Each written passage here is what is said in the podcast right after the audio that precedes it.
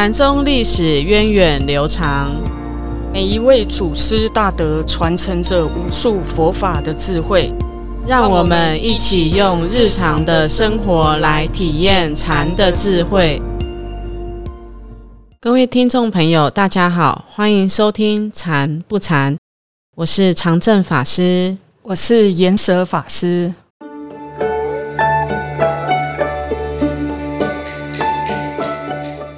我们在节目里讲禅宗的故事，已经讲到六祖了，接着就要开始讲六祖慧能弟子的故事。中国禅宗发展到六祖，可以说是大放异彩哦。慧能的弟子们也各自红化一方，而且都是影响日后禅宗发展的重要人物。那今天呢，我们要先来介绍上一集曾经快闪出场过的南岳怀让。那耶舍法师怀让禅师的故事，据说一开始就轰动武林，惊动万家。没有错，我记得 有一集我们有提到说，好像只要是禅师的诞生啊，都有一些神异的现象。那我们这个怀让禅师也是哦，他在唐高宗年间出生的。那他出生的日期是四月初八，哎，佛诞日哎，对，所以呢，呃，听说他在出生的那个宅里面哦，叫做杜杜氏的府宅哦，出现了一道白光，因为他原本是姓杜，俗家是哦姓杜的，嗯嗯。所以，呃，他因为他家里出现一道白光哦，冉冉升上夜空，所以他们村里面的人全部都聚过来哦，哦，感觉杜甫上面呀一家喜气洋洋、忙进忙出的了。那也生了一个男生哦，小男生，那村民也来道贺，这样子好像是整个村子里的喜气。那除了这个之外呢，连朝廷都听到了这个消息哦。所以当时的皇帝哦，也是听到这个讯息，然后呢，因为当时就是会都有那种观察天文历象的这种负责的官员啊，太史对太史，然后这掌管天文历法的太史，哎，就发现这个瑞象之后，就好像说，呃，紫微星下凡还是文曲星下凡哦，就赶快去跟皇帝报告这个事情。那皇帝听了呢，哎，也很开心呐，这国家未来的栋梁人才哦。那于是呢，他就派官员亲自到这个杜家去探视这个小孩，并祝福这个小孩。那这个小孩是谁呢？就是我们现在要谈的怀让禅师。我觉得很妙诶，比如说，如果我诞生的时候，然后出现了什么红光，结果我们的总统就托人送礼来，想说会不会太夸张了？嗯嗯，好。那怀让他这个小孩子一诞生之后呢，从小就非常的聪明哦。那他十岁就很喜欢看佛书。有一天，哦，有一个高僧叫玄静呢，他就来到杜甫，他就跟这个父母讲说：“这个孩子哦，相貌超然，嗯，粗俗不染，真是一个不可多得的法器啊！如果你能让他出家的话，将来一定很有成就。”这样子。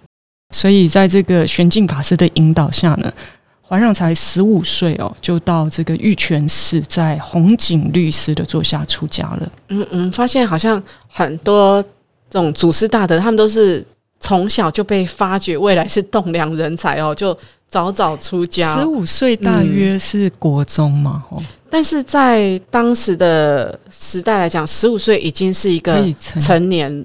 嗯，在当时的这个标准来看，已经成年。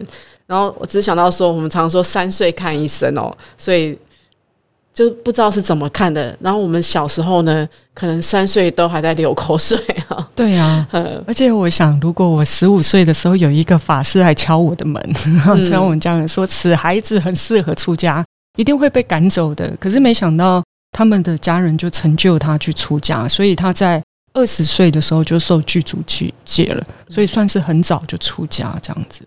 所以他出家之后呢，但是他第一个老师并不是慧能，对对不对？他他虽然不是慧能哦，但是那个律师他当时是蛮有名气的律师，所以他进去之后就是还蛮用心的研读律藏的。嗯，那不只是这样，我们在上一集里面也知道说，哎，怀让禅师他也去参学，跟别的老师学习，所以他才会到惠安禅师坐下，想要跟他学习，只是。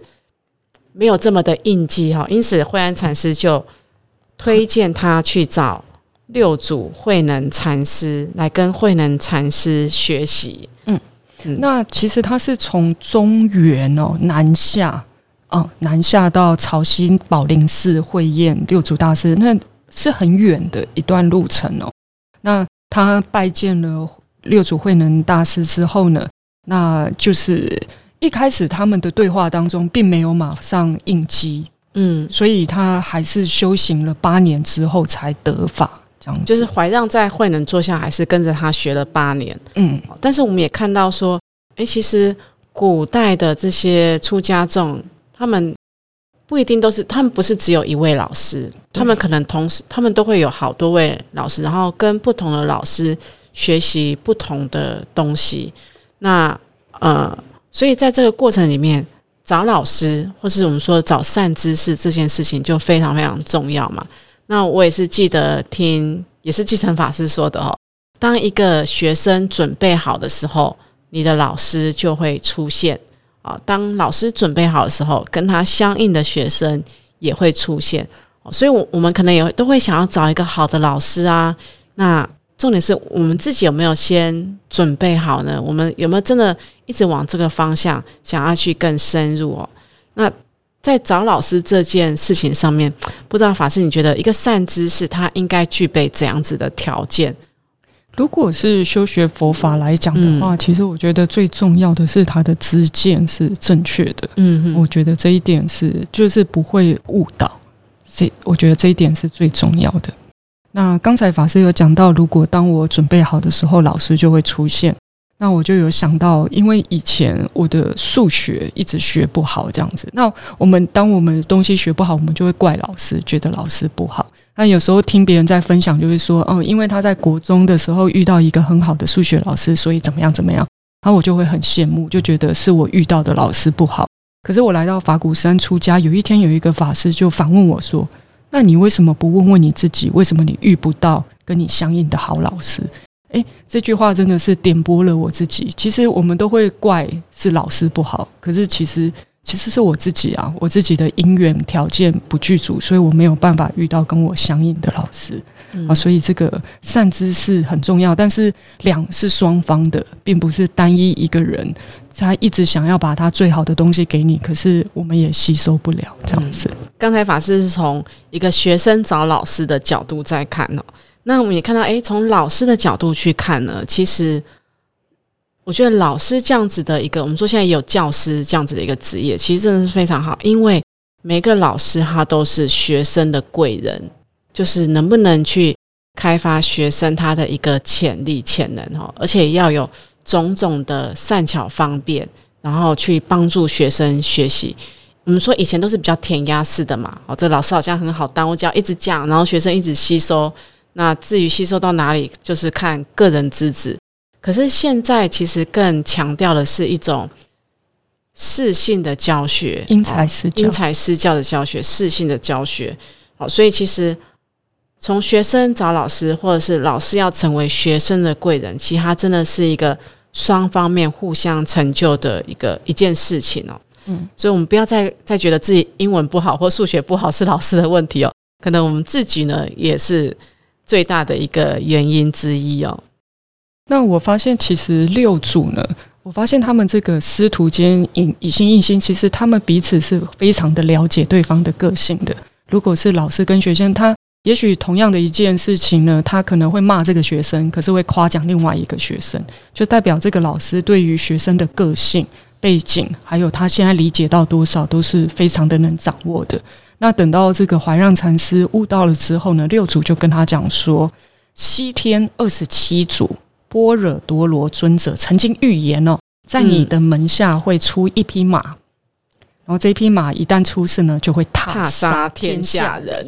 你要牢牢的记在心里，不要急着说出来。这匹马究竟是什么呢？就真的是一匹马了。嗯，因因为真的真的是这样。我们知道禅宗为什么后来这这么兴盛，是因为有开展了五家，其中就是上一期好像也有稍微提到，嗯从南域怀让。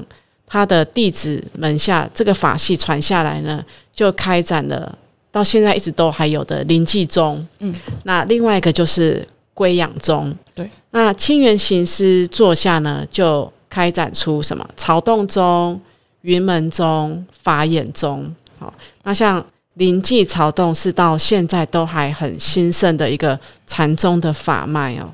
嗯，那这个也是怀让一个很重要的角色。所以，其实我发现，呃，假设一个门派之所以可以呃传承下来，或者是它变得很有名气呢，老师当然是一个关键，但我觉得他的弟子更重要。有时候，像我我相信，之所以大家会知道农禅寺，或者是知道东初老和尚，那这个是因为圣严师傅非常的优秀。那如果将来圣严师傅要有名气的话，他必须后面。的弟子要很优秀，也要很努力，才会知道 不一定要很优秀，但是要很努力。对，所以呃，他的传承下来的弟子，比如说，因为呃怀让呢，他就是因为出了马祖道义，所以呃怀让就会变得很很有名这样子啊。所以弟子师徒之间的互相的增上跟增长是非常的重要的。那其实怀让禅师他对禅宗的影响力真的是有目共睹。那他在般若是弘法的时候呢，他在这个地方，他接引学生哈，接引学人三十多年，那也把这个禅风呢，很大大的发扬出来。在记录上，他也有说到，印可了六位入门的弟子哦。嗯，那这入门的弟子印可的过程当中，其实也跟我们在第一集讲到达摩祖师印可四位弟子，得我的髓，得我的骨，得我的肉，还有得我的什么皮。嗯，这个过程很相似哦。那法师，你你所记得的故事是什么？我记得了，它的印的很有趣，因为刚才是皮骨髓跟肉嘛。对。然后他这边得到的是，你得到了我的眉毛，得到眉毛的是代表他威仪很好，是长浩法师。哎，我们好像也有一位长浩法师，就是他了。他也是威仪很好的，对，威仪很好的长号法师。然后另外一位弟子是得到他的眼睛。哦，就代表他善于观察跟顾盼，是智达智达法师啊。还有得到耳朵的，哦，就是善善于听这个佛理的，是坦然法师啊。得到鼻子的是善知气法师，知气是啊，嗯，可以哦，就是就是可能知道这个。我我我这个我不知道怎么解释哦。那但得到之气的是神照法师，还有得到善于说法得舌头的是严峻法师。嗯，啊，最后一个最重要的就是得到心的，就是那一批马驹 马祖道一禅师。哦，所以就是弘扬呃传给了这六位入世的弟子哦，所以也他们也很争气的广传佛法，就是未来的呃红中演教的龙象。那他在印可这六个弟子的时候，像后面有一句话哦，他说一切法都是从心所所造作产生的。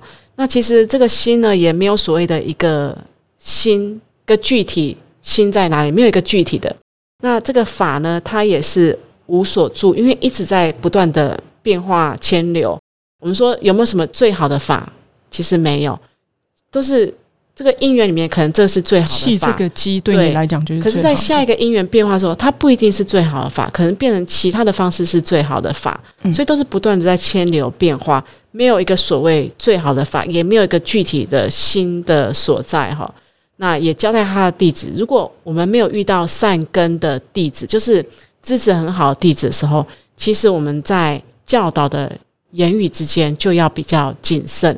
好，如果他只是在一个学一个基础的基础的过程当中，我们就给他跳跃到一个很高的法的时候，其实他是没有办法学习，这个对他学习其实反而是不扎实的。所以要去在教导的过程当中，应该要契机契理，就是真的要看学生的资质，然后去说一个最适合他们的一种教法。嗯。法师，你讲到这个啊，就让我想到曾经有一个参众啊，嗯，他来法鼓山打七的时候，我我感觉他好像有感觉一直用不上方法这样子。然后有一天我遇到他，他就跟我说，他可能在外面就有曾经有法师跟他讲说，哎，我这个情况其实就是已经进入了一个入定的统一心这样子。我好怕碰到这种禅重，就类似像这样。但因为已经在外面有法师这样子认可他，所以他的修行反而对他来讲是中断的，他就会一直想要再去追求。诶，他之前被。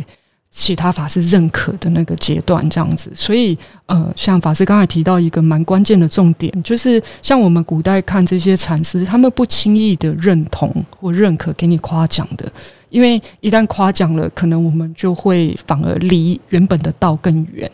对，因为在呃，我我们说，其实因为这很容易起这个慢心呐。那慢心其实有分哦，一个就是真上慢，所以真上慢就是。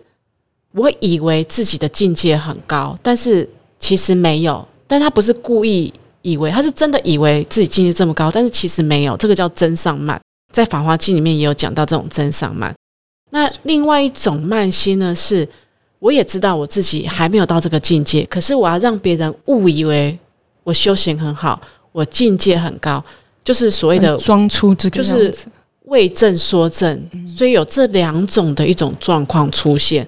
那刚才法师讲到，就是不轻易认可哦，这这的确是，其实这个禅禅宗一直都有这样子的一种状况出现。包括像在明朝的时候，我们知道那时候哦禅法是比较衰弱的，为什么呢？因为当时就是有这样子的所谓的冬瓜印太多了，冬瓜印对冬瓜豆腐印对冬瓜印豆腐印，这是什么意思？因为我们知道禅宗说讲。是以心印心嘛？那个印证是很踏实的。可是有有些人就是太容易给你一个证明了，那我们就说这个这个印可哈很不值钱，所以我们就戏称为冬瓜印或是豆腐印。那在明朝的时候，就是因为这样子，大家流于文字禅，好在口头上说禅，那这样子的冬瓜印多了之后，所以整个禅风其实是衰落，蛮不 OK 的。对，那所以当时的。甚至当时有一些当代的高僧哦，就也不承认自己是禅门中人啊，就是说我修我修净土，像偶益大师就是一个最明显的一个例子嘛。嗯，那就是就是因为由于这种很轻率的印刻。那我记得啊，圣严师傅其实他也是不会这么轻易的跟别人说恭喜。为什么？一旦就是也曾经发生过说了恭喜，好是或是觉得。称赞这个弟子之后，哎，没多久，这个他就不会出现在禅堂了，可能就自己去开就红化一方了。但是其实那个知见或是那个体验，并不是这么的稳定的，只是可能是刹那的。而且我们知道，像统一心这样子的一个过程，它是会退的。好，那统一心它就是这个经验得到之后呢，下次是不是可以复制？其实我们都知道这是不能复制的哦，所以。即使得到了统一心，师傅也是不断的告诉我们要放下这个经验，下次再来呢，我们还是从头开始，还是归零开始。所以我们在练习的过程当中，归零这个心态其实是很重要的，就是放下过去的经验，不管好的，不管坏的，都当自己是重新来过。我觉得这样子是最是比较踏比较踏实的一个一个态度。对，所以。其实，就拿怀怀让禅师来讲，其实他在惠安那惠安法师那边是没有得到认可的。对，虽然他资质那么优秀，嗯，都是又在佛诞日出生，又有皇帝说佛诞日的加持，对，可是没有就是没有。对，所以师傅也告诉我们在禅修的过程当中，不管你有多好的体验，你都要说这还不是，这还没有。那这样子学习禅修才会，其实反而会让弟子更认真。对，嗯。好，那嗯，就是怀让禅师的故事是这样。那他当时呢，唐高宗有少书赞叹他哦，他就是不染后世，而且红化于后世，这样子，就是这个扮演一个非常重要承先启后的地位跟角色。那他也是日后中国普传的先河。